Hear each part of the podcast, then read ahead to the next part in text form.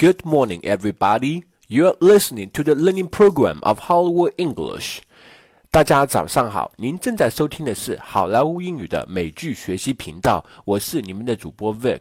现在是二月二十号早上七点十五分，小编继续给大家分享一个地道的英语表达法。今天的表达法是 at one's disposal。这个表达法是什么意思？又是如何来使用呢？我们大家一起来学习学习。at one's disposal，它英文解释是 if you have something at your disposal, you are able to use it whenever you want and for whatever purpose you want. If you see that you are at someone's disposal, you mean that you are willing to help them in any way you can.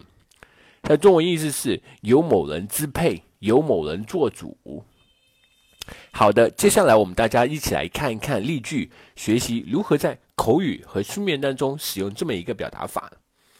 例句 Number one, if you intend to live in Shenzhen, you'd better have a car at your disposal.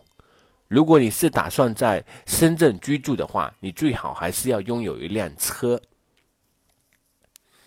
Number two, if I can be of help, I am at your disposal.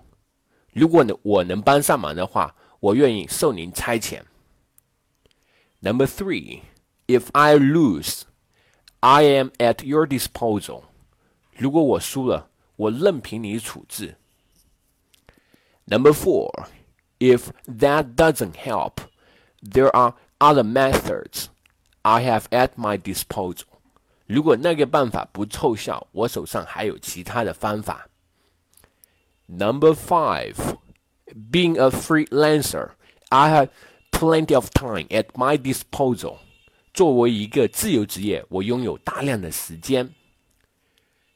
Number six, it also report that entrepreneurs have infinitely more resources at their disposal than when I started my business in 1978.